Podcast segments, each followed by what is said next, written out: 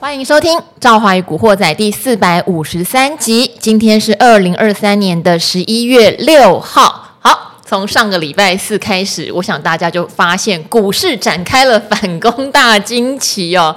那这一波呢，股市的上涨，当然真的就是联准会鲍尔的一席话哈。这个我们在上个礼拜四已经真的讲得很详细，跟大家分享鲍尔到底说了什么，让股市如此的兴奋。再加上美国有一些就业数据结出来，都不如预期。你看看，呵呵，市场真的很奇怪。好。因为不如预期，大家就觉得那鲍尔就会越来越软，感觉是这样啦哦。因为经济如果今天真的出现恶化，那联准会势必要考虑降息的可能嘛。呃，之前不但不说降息，还讲十二月后有可能升息。哎，什么东西啊？我明年还要升息，大家吓到哦。台股也一度就掼破一万六千点。可是上个礼拜四就特别哈，让大家感觉到至少没升息这件事了，但降息没说出口。好，但就业数据不好，会不会进一步就有机会早一点降息呢？市场就是这么可爱哦。那我们也看到美国十年期公债的殖利率从最高破五，到现在只剩四点五八左右哦，哦，这个也是一下子就滑下来。美元指数也开始走弱，美元指数走弱，外资回流台湾的几率就高。好，今天继续叫做期货、现货、外资双做多。从上个礼拜五外资变成正空呃正多单到今天哈，呃外资的期货已经是正多单四千多口了哈，重新把多单建回来了，而且现货持续大买一百八十几亿。今天呢收一百四十一点的涨点，不过大家可能有留意到尾盘台积电突然软下去。什么啊？本来涨快两百点，就变只有涨一百四十点哈，没关系，这些就都来考验今天的来宾啦。今天来宾哈，礼拜一是他最累的一天，所以他每次要来的时候就有点不是很情愿啦。好，不情愿也得来哈，那么好的行情怎么可以不来哈？好，我们先来欢迎他，就是股市施工永年老师。哎，早上好，各位听众朋友，大家好。好，我又漏了一个东西，施工，我把它补念一下。好，好，就是创新版最后一集在我们这边宣传哦。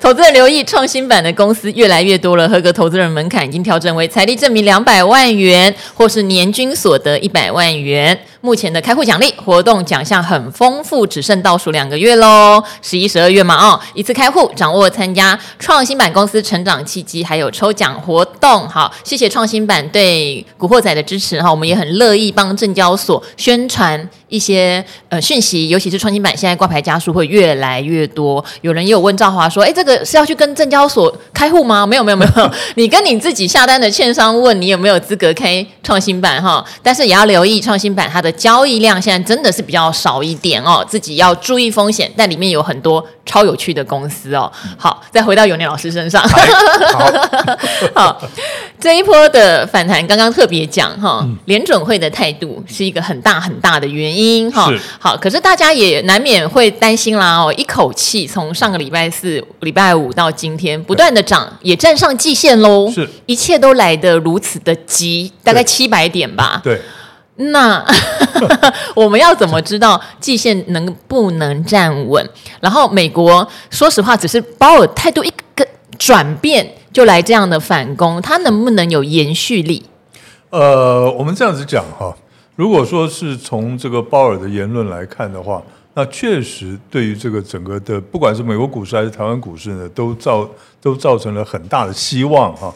那怎么说呢？大家可以看啊，因为现在，因为之前哦，大家很担心十一月、十二月呢，这两个月里面至少有一个月会升息，就联准会会升息。可是呢，这一次这个鲍尔的谈话呢，他他讲话的内容呢，其实有一个重点，他就讲说，因为现在公债的殖利率的殖利率呢已经非常高了，嗯，那市场上呢，在市场上已经达到了这个紧缩资金的效果。因为呢，它在升息的目的在什么？目的在紧缩资金。那可是现在市场呢，已经自己在紧缩资金了，所以它就不需要呢再去这个在十一二月呢再度的升息。然后原因是在这里。那所以呢，现在呢，这个 Fed Watch 啊，他们认为说十二月呢，这个升息的几率大概只有百分之五而已，嗯，就是不升息的几率百分之九十五。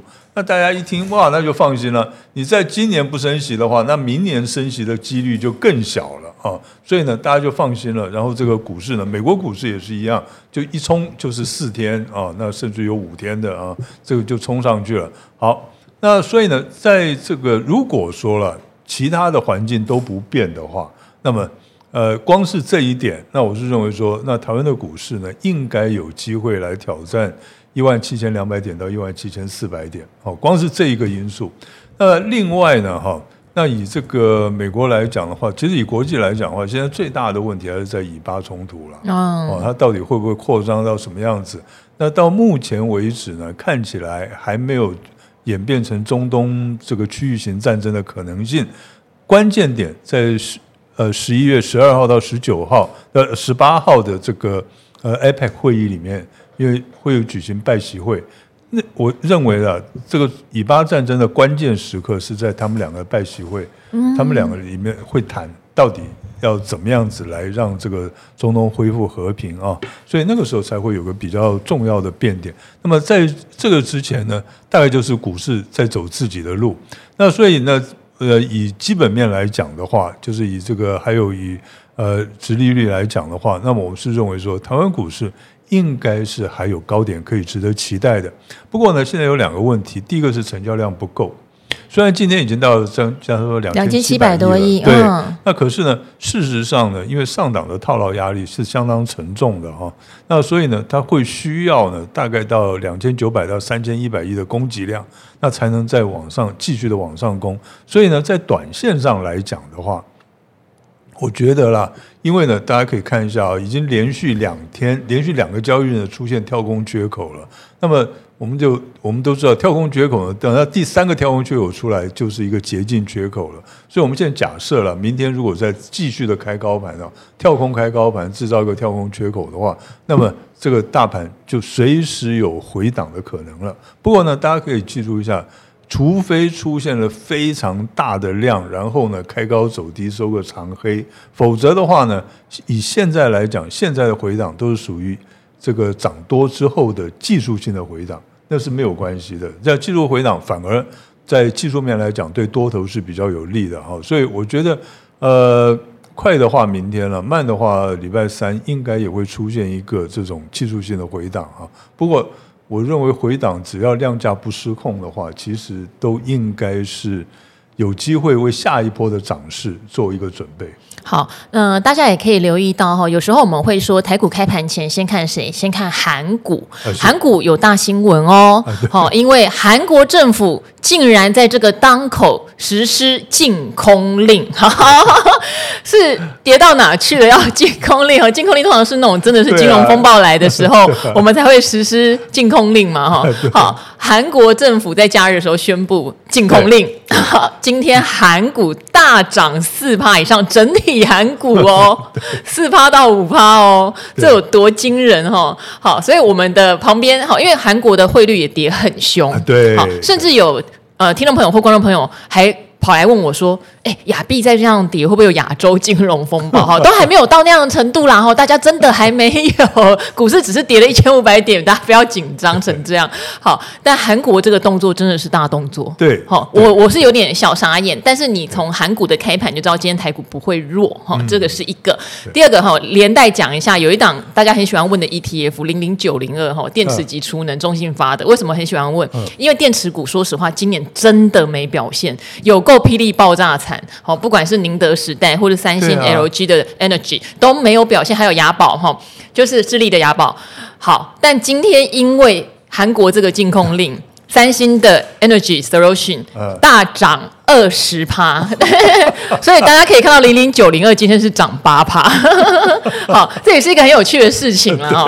好，所以呃，就连带讲一下哈。那为什么呃，中性电池级储能它跟电动车相关的那些 ETF 比起来，它好像走势相对弱哈？就是因为它里面持有成分股，说实话是比较利基产业的，就真的是在电池与储能，不像很多电动电动车的 ETF，他们会去选。NVIDIA 去选 Tesla，, 对不对？哈？他们去选了一些股价上面表现真的比较亮丽，而且比较大宗，嗯、甚至是半导体相关，也不见得是纯车用。可是因为这一档它真的就是 focus 在电池上面，是。导致当今天电池股，例如说镍价、锂价没有很好，他们也跟着跌的时候，你就比较难在这一档得到斩获，并不是说他们没有前景，嗯、可是它属于利基型产业的，尽量不要配置太多，它比较像是卫星的配置哈。这边插播一下，嗯、再回到永年老师身上，好。刚刚有提到，今天台股比较奇特的现象是在尾盘的时候，台积电一口气哈掉了，应该是四到五块钱，是对，对，所以把整个涨点从将近两百点就涨到变成只有一百四十一点。好，为什么？哈，是不是怕我们？这个一下子涨完了哦，还有另外一个现象，我觉得大家要仔细听来了。第三季的财报出来，赵华常常提醒大家，其实好多都是价值股，嗯，好多都被低估。可是盘不好的时候，他们也不涨。好，今天有没有涨？有哦，哈、嗯！我常常跟大家分享的群光，大家看它长成什么德性哦。今天差一点涨停板呢，好。还有像工业电脑里面，我在关注，像微强电，很多人在问他怎么了。嗯、第三季好像营收不如预期，可是第三季的季报出来，前三季就赚了六点八块，股价才七十，所以今天也是一根就上去啊，哈，没有到涨停，但也是六七趴的涨幅，对。所以盘好，财报好的也会发酵，嗯，好。但永年老师哈，第二个问题，第一个是台电杀什么啦？第二个。那我现在到底要挑这种财报扎实的，嗯、还是要看看未来有哪些题材，题材才会飙啊？哎，OK，好，呃，第二个问题比较难回答，第一个问题比较好回答了。第二个第二个问题就是说，你现在你这个盘势呢，哈，你到底是要做看指数，嗯，哦，让大家心里面很爽，可是呢，嗯、口袋里面不爽，哦，或者是呢，你要这个压指数，然后呢，让大家都觉得很爽。因为个股呢都可以涨啊，那其实我们可以看到今天的盘这个盘面上呢，这个非常的明显。因为呢，今天除了我记得是航运股类股收黑之外，哦，其他的所有的分类指数都是收红的。哦，那这是得到谁之助呢？就是台积电的的帮忙哈。因为台积电呢，到最后的时候，到最后这一下压盘，我觉得啦。他是要把空间让出来给其他的股票啊，因为呢，他在这一段时间呢，台积电其实走势已经算是蛮强的了哦。这一段时间，那所以呢，他现在他现在让把这个空间让出来给其他的股票上涨，大家不要忘了，因为这一波叫做什么？这一波叫做选举行情。嗯，你选举行情，我们今天讲难听一点，你如果一直拉台积电，又变成一个垃圾盘，然后呢，这个加权指数涨得很漂亮。对不对？然后只拉台积电一档，那大部分的投资人都会蛮生气的哦，都会感觉不到这个选举选举行情的存在。所以呢，我觉得呢，呃，这一波的行情应该哈，这一波的这个走势呢，应该是以这个大家手上。就是散户投资人手上比持股持股率比较高的一些股票，那他们他们起来当先当这个主流哈，这个可能性会比较大一点。嗯，那当然了，你说台积电呢，就就是一直压着不让它涨嘛，也不太可能。需要冲关的时候，台积电就就起来了。哦，所以呢，你注意看，那在从礼拜四，从上礼拜四开始涨，那台积电其实它占了非常大的指数的空间，对不对？但因为呢，从礼拜四开始涨的时候，它要来冲什么？冲月线，然后再来冲季线，然后再来冲呢下降压力趋势线，它就冲不断的要过关。那不断的过关呢，你要拉全部的股票一起上的话，这个会很辛苦。那你只拉台积电，拉台积电来冲关，冲关过了之后，哦，它就功成身退，换别的人进来。这是我常讲的啦。它是台积电的功用在哪里？它是把天花板撑上去，嗯，让大家有活动的空间哦。那所以呢，你说今天杀尾盘是台积电不好吗？我觉得不会诶。为什么呢？因为其实大家如果有看到一个呃媒体的一个报道的话，你就会发现所有的寿险股哈，就是现在几乎所有寿险股在第三季以后都在开始进场买股票。嗯，那么买买什么股票呢？当然，台积电啦，这个广达啦这一些的全值股，那几乎都是买全值股，而且台积电买很多。那我就觉得说，哎，那你去想一下，现在如果说关谷真的有进来护盘的话，那关谷会买什么股票来护盘？台积电。那么这些寿险股也来买台积电，那我们都来买全值股了。那我们就知道这个盘势，其实台积电好不好？我觉得还是很好的，只不过因为它是一个。它现在是变成一个控盘的一个工具了，所以呢，呃，该涨的时候会涨，那跌下来，我觉得它不会跌到哪里去，它大概就是顶多是就在平盘附近震荡整理一下，大概就是这个样子。所以，呃，这只股票呢，我觉得你手上如果有的话，我觉得还是继续摆着。哦，除非发生什么股灾啦，发生什么意外的状况了哦，那不然的话，我觉得台积电继续摆着应该没有什么大问题。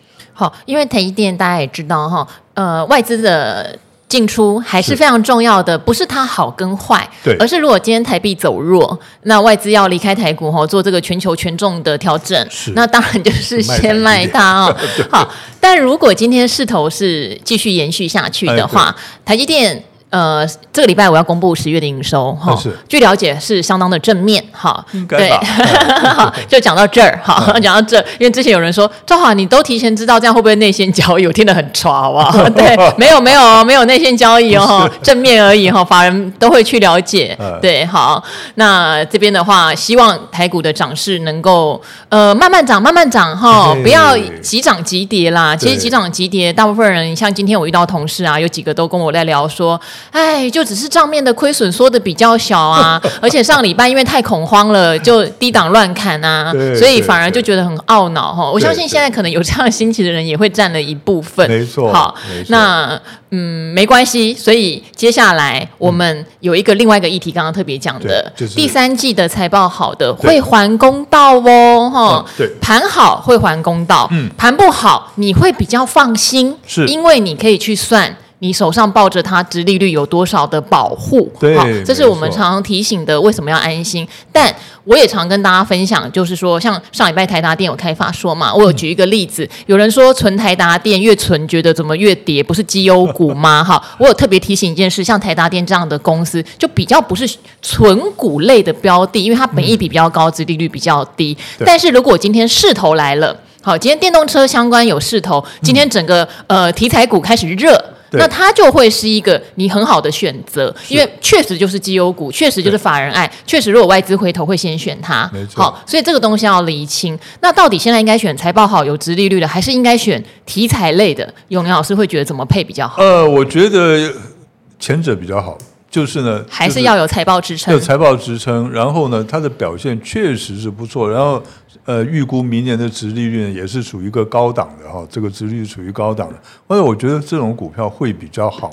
为什么会比较好呢？其实还有一个更重要的原因哦，不在于说，不只是在于说，哎，这种股票你买起来，呃，进可攻退可守，而是呢，在于说，因为呢，现在最流行的 ETF 几乎都是买这些股票。买这一种的股票，譬如说像我们的高股息 ETF，那它他们是今年上半年都是买 AI 概念股，大家都知道嘛。那现在 AI 概念股呢，他们的这个呃殖利率已经变得非常低了，那所以它必须要换掉。那会换掉谁呢？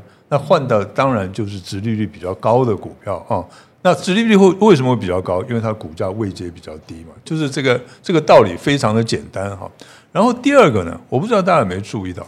上个礼拜四、礼拜五这连续这两天，外资在大买超。那外资买超什么股票呢？零就是零零这个，譬如说零零五六啊、零零九二九啊这一些的高股息的 ETF，或者是呢月月配的这些 ETF。嗯。哦，好。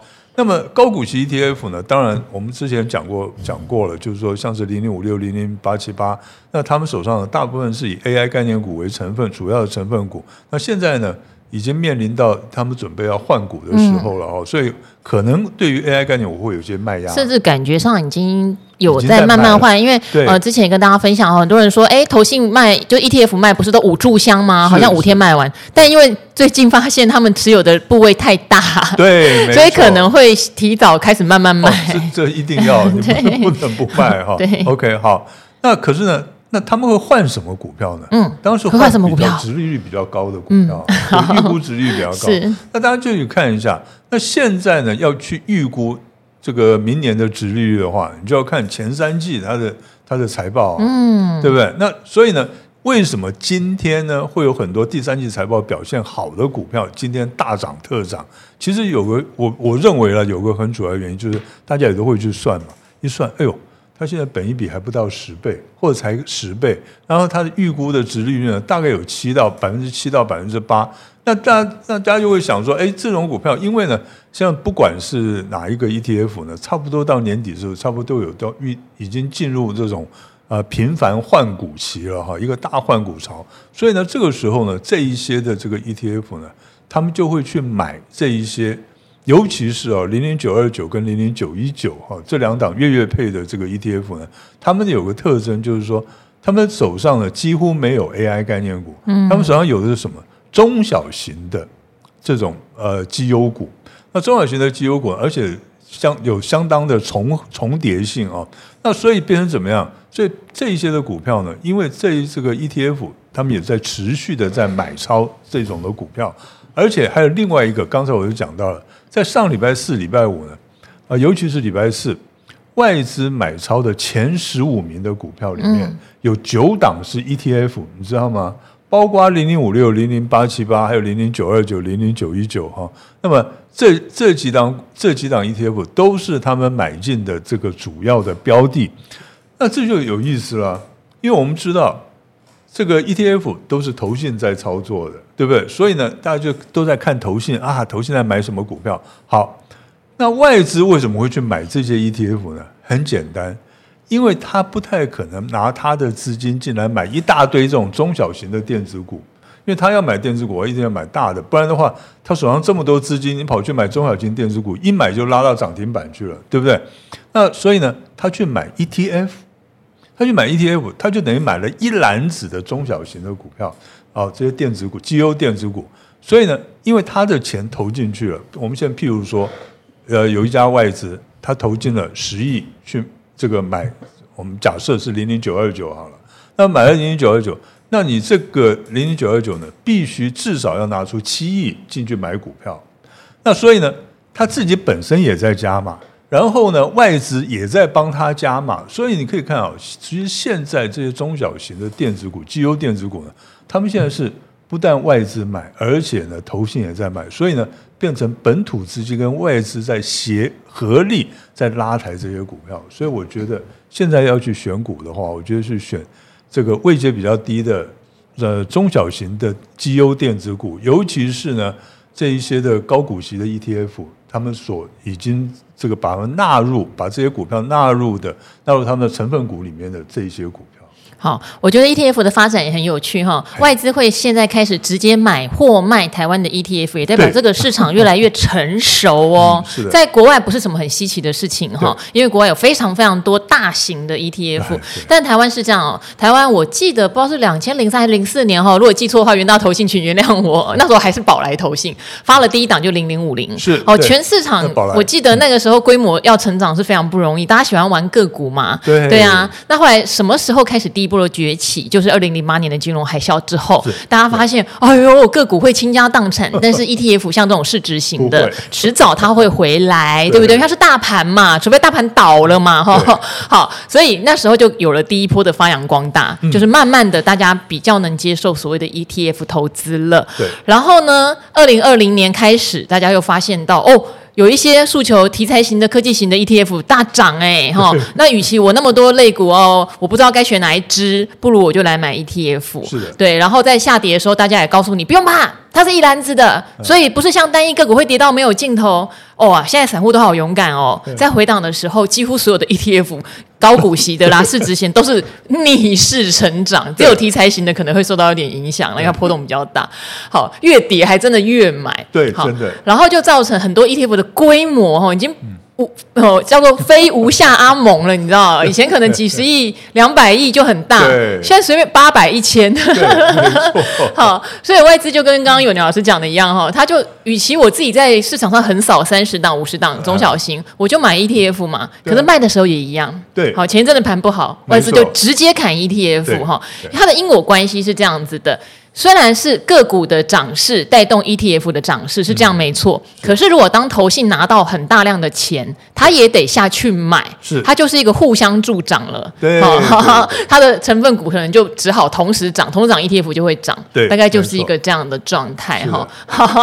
所以有人老师的意思是因为。过去很当红的一些题材股，例如 AI 好了，嗯、他们曾经都是因为 ETF 的买盘，然后助攻往上跑。但是到了年底，我们现在要来检视明年值利率的时候，阿拍塞内高息 ETF 可能得换一批股票进来。所以即使他们已经回档相当多了，嗯、可是助攻的力道也比较小了。还是去挑前三季获利好，然后有可能被选进来的。第一，体质有保障；第二，有人帮你助攻。第三，你很难保它会不会就是明年的复制今年 AI 的一个什么样的话题？对，对，对，对，没错。好，好，那我自己会关注的，说实话，像那种资通讯的软体啦、资安服务的啦，嗯、然后像其实像工业电脑，我也在看哦，因为他们第三季有点倒霉。好，就是很多家，包括研华本人的，就龙头在内，开法说都说第四季也只是跟第三季持平。嗯、但是因为过去他们如果有稳定接案的话，是一个不太容易赔大钱的族群，也是值利率比较好的族群。虽然入账的时间让人家有点困扰，对，但如果前三季进来，事实上大家还是可以关注一下。嗯、没有错。嗯好，那最后的话哈，再度宣传一下哈，我的 YouTube 频道李兆华与古惑仔。我现在发现来问问题的人真的还蛮多，每一则影片下面大概都有三四十个问题哈，我几乎应该全部都有回答到了哈。好，那如果我个人回答不了的，会想办法问大家。例如说，像我个人对美股比较没有那么熟悉，问美股比较细的操作，我就得去问呃这方面熟的哈。还有例如说，有人想问可转债，那不好意思，那就得。问小哥了哈，我研究真的没有那么透彻，不是样样通哈。好，那这边有一个问题，我觉得很有趣，因为应该也是听了小哥讲的强反弹的一些 SOP，所以他想问，呃，想问赵华，低档爆大量是否代表大户逢低承接？如果比较保守的做法，是不是要等到止跌红 K 出现主力转买再做切入呢？哈，好，那这边的话我必须讲，如果你今天是完完全全奉行小哥强反弹 SOP，那他讲得很清楚哦，他看到低档爆大量哈，他可能盘中就会先试一笔。好，然后隔天如果有低再试一笔，啊、但是他只做两到三天他会去看他是不是，例如说还会参考布林通道啊，好，然后是不是盘中那个量真的是最近的历史天量，好，他觉得这些就会。形成所谓的抢地板股反弹的一个要件，是但是它第三天或第四天有红 K，甚至在第二天，例如说它从快要跌停板慢慢往上拉，它就会出掉了。嗯、哦，他他要的只是几趴的一个短线反弹报酬率哈。嗯、然后他也讲。有时候不事与愿违啊，有时候你第一天减了，第二天减，就第三天还黑啊，那你也没办法，抢反弹抢不到，就要像抢银行一样，对，抢到了跑，抢不到 你更要快跑，代表抢错了啊。好，那如果是我呢？好，我确实就跟小哥的想法不一样了，因为我没有办法像小哥每天。眼珠子盯着哪一档股票中间在反弹哦，那我自己是，我有遇过我手上的股票有忽然跌停的，啊，嗯、哦，像刚刚讲的工业电脑我也遇过啊。好，可是我就会去评估它到底是不是错杀。或者是一时的业绩没有进来，导致这么重的跌幅。事实上，跌下来它是比较有价值浮现的。嗯、再加上如果有爆大量，确实对我来说，它就是有一些内行人知道在跌下来的时候要去捡。嗯、那我会考虑在它。确实，我不会抢什么跌停板，但它如果跌停打开，慢慢有往上走，我可能会布第一笔。嗯，记得哦，第一笔，而且是在你很了解它的情况下，对，对，对，对，之后有低，看看要不要再来一个第二笔，嗯、这样子我就把我的成本又摊低了。对但还是强调一件事，那是因为我很清楚它的业绩的状态。例如刚刚举的例子，如果它股价才七十，前三季就赚六点八，除非第四季亏得一塌糊涂啦，要不然你会觉得何苦？对，这个时候是去砍它呢？对，嗯、好，大概就是一个这样的状态哈。可能长短跟我喜欢它是一个做一个中线的状态是不一样的。OK，好，那其实哦，我这样讲哈，在低档出大量哈，呃，通常你如果是准备要想要抢一个 V V 转的话，就是 V 型反弹的话，那么除非第一个就是刚刚赵华讲的，他的他这个公司本身的基本面其实是。不错的，或者是呢有长进的啊。那第二个呢，就是呢，呃，这个大盘呢，已经譬如说像是这个二零二零年那个新冠肺炎那时候爆发，三月十九号已经跌了呃十天之内已经跌了两千九百九十一点之后，那么一个大量出现的时候，那个时候你可以考虑去当天就进去抢反弹，那个反弹幅度可能会相当大。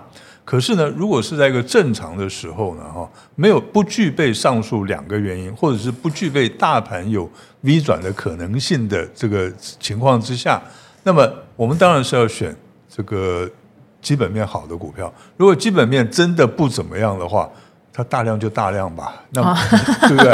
哦，跟你也没什么关系啦。我们讲句实在话，就是小哥可能也许不见得会参考基本面，但他的他的立场就一两天他就走了。对对对对，所以我们一般的投资人，我讲句实在话，嗯，有几个人能像小哥他那种那种功力，对不对？对。哦，我自知我没有，对。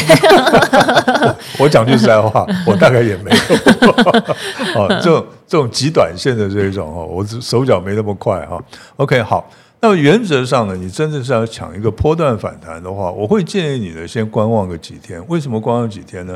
因为哦，通常会有两种情况会有这个底部出，就是低档出大量。我们不敢讲说是底部啊，就低档出大量的两种情况。一个呢，就是真的有。一只大手进来撑盘了，譬如说公司派看我的股票跌成这个样子，不不像话哦。那我的基本面明明就没那么差，那股价跌成这个样子不像话。公司派自己进来护盘哦，那么或者是法人哎逢低捡便宜，那这一种的这一种的情况之下呢，那这只股票当然就很有机会在这边筑底。通常出大量底这个低档出大量，它不会立刻就 V 转。它通常会盘整一段时间啊。好，那还有一种呢是怎么样？就是呢，哎，这个有一些散户啦、大户啦，哎，看这只股票，哎，跌到这边已经可以进去抢反弹了，就进去抢反弹。可是呢，他们的用意也只不过是做一个短线的价差而已，他并不是非常看好这这档股票的后市。所以出现这种呢，因为。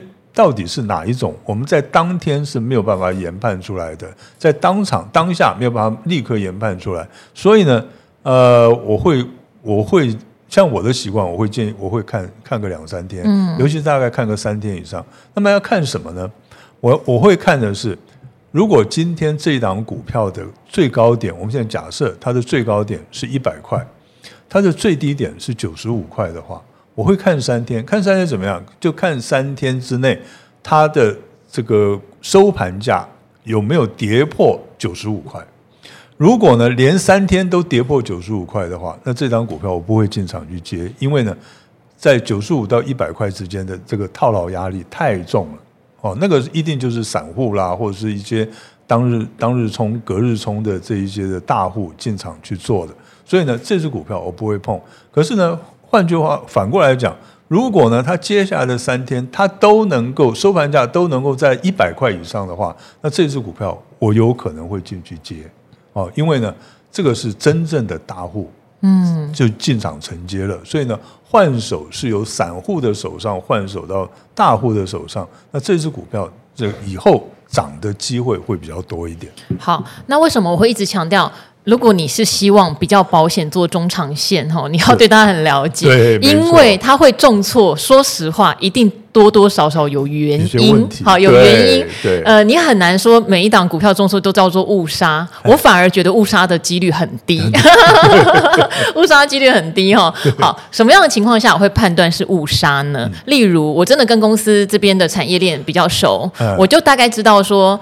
可能市场对他们的预期相当高，嗯、可是后来公司自己也承认就没有那么好，嗯、好没那么好。可是是不是不会好？不是，可能是递延出货了，是好，可是下一季就会好或什么？嗯、那公司诚信也不错的话，其实我会觉得这个状态就是我觉得最舒服的。我最怕就是它真的是有一些会影响比较长的利空哈。好好，那例如说大家可能会记得中心店，它那时候是因为云豹装甲车的案子发二十多亿嘛，对不对？那你说这算不算一个倒霉事呢？我觉得它算一半一半啦哈。当然一方面你就接政府的。呃，标案你可能就要很小心。第二是罚这么多，是不是有对等？哈、嗯，这个有点冤枉嘛。所以我说一半一半这样子。嗯、那他杀下来之后，也有出现过爆大量，嗯、但是我记得他爆大量是一百零几块，嗯、但之后股价又跌破一百。好。可是你严格来说，从爆炸量那一天之后的跌幅就不算重了，跟台股其他的股票在前一波杀下来，有的杀两成三成，它就算是有点杀完了。只是你要蹲多久呢？是哦，不确定，因为投信现在不敢碰嘛。对，好，就很可惜。要是没有这个事情，我想什么高值利率换股，它可能也会被换进去。好，可是就是因为有这个事情，投信可能在今年底它就不是首选。对，好，可能一切都要等明年才会恢复正常。那不是说对它未来的业绩就毫无。无信心，可是你要熬的那个时间就相当的长。对，对，没错，嗯，大概就是这个样子。所以其实，嗯，就是在一个一个命题，因为这个问题是只有一个问题，看起来很简单回答，可是真的里面牵涉的因素太多了。好，所以小哥才会抢短啊，因为我管你什么因素，我就是先赌你反弹而已嘛。三天我就不管你了，我管你未来嫁给谁。对对对对，对 好。好还是欢迎哦，大家有时间哈，有兴趣的话到李兆华与古惑仔的 YouTube 频道留言，可以的话先用文字回答你。那像今天的话，我们就会挑出适合的，在 Pocket 频道里面做更详尽的分析哈。好，那这边的话，谢谢师公在那么忙的礼拜一 来帮我们讲这么多，那也希望各位古惑仔们有收获喽，拜拜，拜拜。